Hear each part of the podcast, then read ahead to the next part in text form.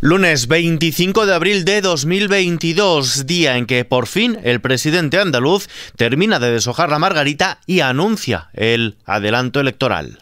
XFM Noticias con Ismael Arranz. Todo apunta a que las elecciones andaluzas serán el domingo 19 de junio. El presidente de la Junta de Andalucía, Juanma Moreno, ha convocado un consejo de gobierno extraordinario esta misma tarde para informar del adelanto electoral. Además, el presidente de la Junta comparecerá una vez finalice este consejo de gobierno extraordinario. Este domingo Moreno ya confirmaba que las elecciones serían antes de verano y no en otoño, cuando finaliza la legislatura. Mientras tanto, Esquerra da la espalda al gobierno. La secretaria general adjunta y portavoz de Esquerra Republicana, Marta Vilalta, exigido que haya dimisiones lo antes posible de los responsables del presunto espionaje a líderes independentistas a través del programa Pegasus, el conocido como el caso Catalan Gate, y ha calificado de insuficientes las explicaciones que ha dado hasta ahora el gobierno central. Asimismo, en represalia, ha asegurado que se plantea votar el próximo jueves en contra del decreto de respuesta económica de la guerra de Ucrania. Marta Vilalta. Lo que nosotros exigimos al gobierno del Estado es que haya la investigación necesaria, la información necesaria, la transparencia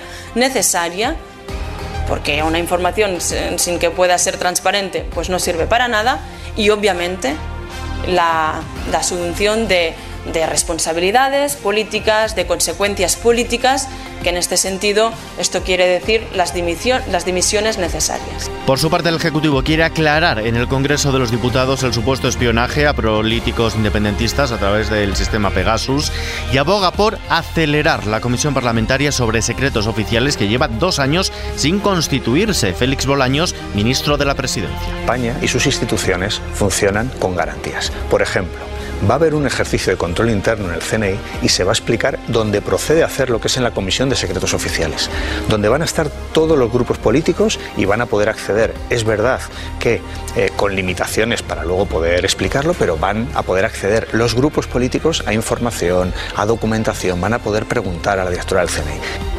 Fuera de nuestras fronteras, las autoridades rusas han anunciado un alto el fuego unilateral esta tarde para poder facilitar la puesta en marcha de un corredor humanitario con el que evacuar a los civiles que resisten junto a las tropas ucranianas en la planta metalúrgica de Azovstal, en la ciudad de Mariupol. Aquí en casa, el Consejo de Ministros aprobará en los próximos días un paquete de medidas para agilizar el embargo de los bienes de los oligarcas rusos en España que incluirá la posibilidad de que los registradores de la propiedad bloqueen bienes en base a informes que consideran consideren solventes y no solo en función de quién aparezca como titular en el registro. Lo que también ultima el gobierno es un nuevo plan macro. El gobierno remitirá a Bruselas esta semana el programa de estabilidad 2022-2025 que incluirá el escenario fiscal a medio plazo y la actualización del cuadro macroeconómico con la ya anunciada revisión a la baja de las previsiones para el Producto Interior Bruto en este año 2022 en un contexto de elevada incertidumbre ante el impacto de la guerra en Ucrania y la escalada de precios en el que todos los organismos nacionales e internacionales han rebajado sus previsiones de crecimiento para España y han elevado las estimaciones para la inflación. Pedro Sánchez, presidente del Gobierno. Las previsiones macroeconómicas para este año apuntan a un crecimiento robusto. Insisto con la cautela, evidentemente, pero lo cierto es que así lo anunció el Fondo Monetario Internacional durante la semana pasada. Según este organismo, España va a crecer este año al 4,8%, la segunda tasa más alta de crecimiento de la eurozona.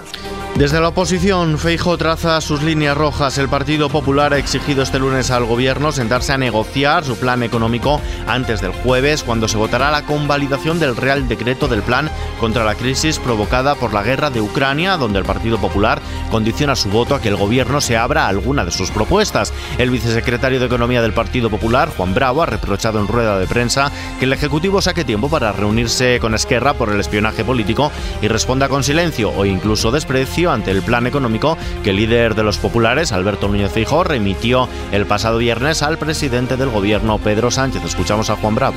Partido Popular, con humildad, pero hemos pedido, hemos exigido que lo estudie, que lo haga suyo en su integridad o de manera parcial.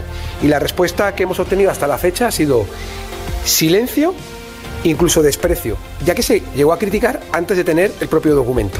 Caso Mascarillas, el juez ha acordado retirar el pasaporte a los empresarios Luis Medina y Alberto Luceño y que firmen cada 15 días en el juzgado tras la petición hecha en este sentido por los partidos que conforman las acusaciones populares y aunque la Fiscalía no había solicitado ninguna de ellas. Medina y Luceño han declarado este lunes por primera vez, lo hacen contestando únicamente al juez y a sus letrados. En su declaración, el aristócrata ha confirmado que llamó a un primo del alcalde de Madrid, José Luis Martínez Almeida, para contactar con el ayuntamiento de la capital de cara a posibles contratos para el abastecimiento de material sanitario en las primeras semanas de pandemia. En Francia, la victoria del liberal Emmanuel Macron en las urnas le permite mantenerse como presidente de la República. El presidente francés asume que muchos de los compatriotas que le han votado no lo han hecho por apoyar sus ideas, sino para bloquear las de la extrema derecha que representa Le Pen. Macron ganó este domingo a la ultraderechista Marine Le Pen en la segunda vuelta de las presidenciales con el 58% de los votos frente al 41%, con lo que ha renovado su mandato en el Palacio del Elíseo. El primer horizonte de la nueva etapa de Macron es el cambio de gobierno, donde se especula ya con la incorporación de una mujer como primera ministra, como reconocen varios miembros del actual Ejecutivo, dando por sentado que Jean Castex no seguirá, todas las miradas se fijan ahora en la ministra de Trabajo Elizabeth Borne. Desde casa el gobierno y la mayoría de los partidos han expresado su alivio por la victoria de Manuel Macron en las elecciones presidenciales francesas y su ideario liberal, así como su preocupación por el avance de la extrema derecha de Marine Le Pen, todos los partidos salvo Vox, que ha considerado que el triunfo liberal no es del sentido común. Más cosas, comisiones obreras y UGT saldrán a la calle este domingo en más de 60 ciudades para exigir subidas salariales y control de precios. Los sindicatos se echan a la calle este domingo 1 de mayo, Día Internacional del Trabajo, lo hacen bajo el lema La solución, subir salarios, contener precios, más igualdad, en unas concentraciones marcadas por los efectos sociales y económicos de la guerra de Ucrania y la elevada inflación. Pepe Álvarez, secretario general de la UGT, y Sordo de Comisiones Obreras.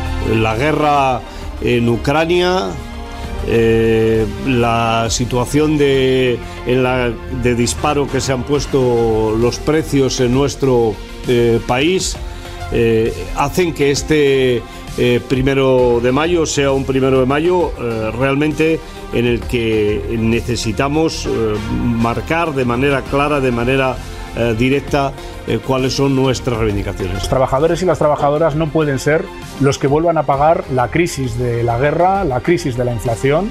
Necesitamos mejorar los convenios colectivos y recuperar las, cláusulas de garantía salarial para evitar la pérdida de poder adquisitivo. Además han alertado a la patronal, a la COE, de que si no se sienta a negociar un acuerdo con alzas salariales y cláusulas que garanticen el poder adquisitivo de los trabajadores, habrá un aumento de la conflictividad en los próximos meses. En la bolsa, el IBEX 35 ha bajado este lunes un 0,9% y ha perdido el nivel de los 8.600 puntos, afectada por la caída de las plazas internacionales el descenso de la banca. Se queda en los 8.574 puntos, de tal modo que las pérdidas anuales se elevan al 1,6%. Y terminamos.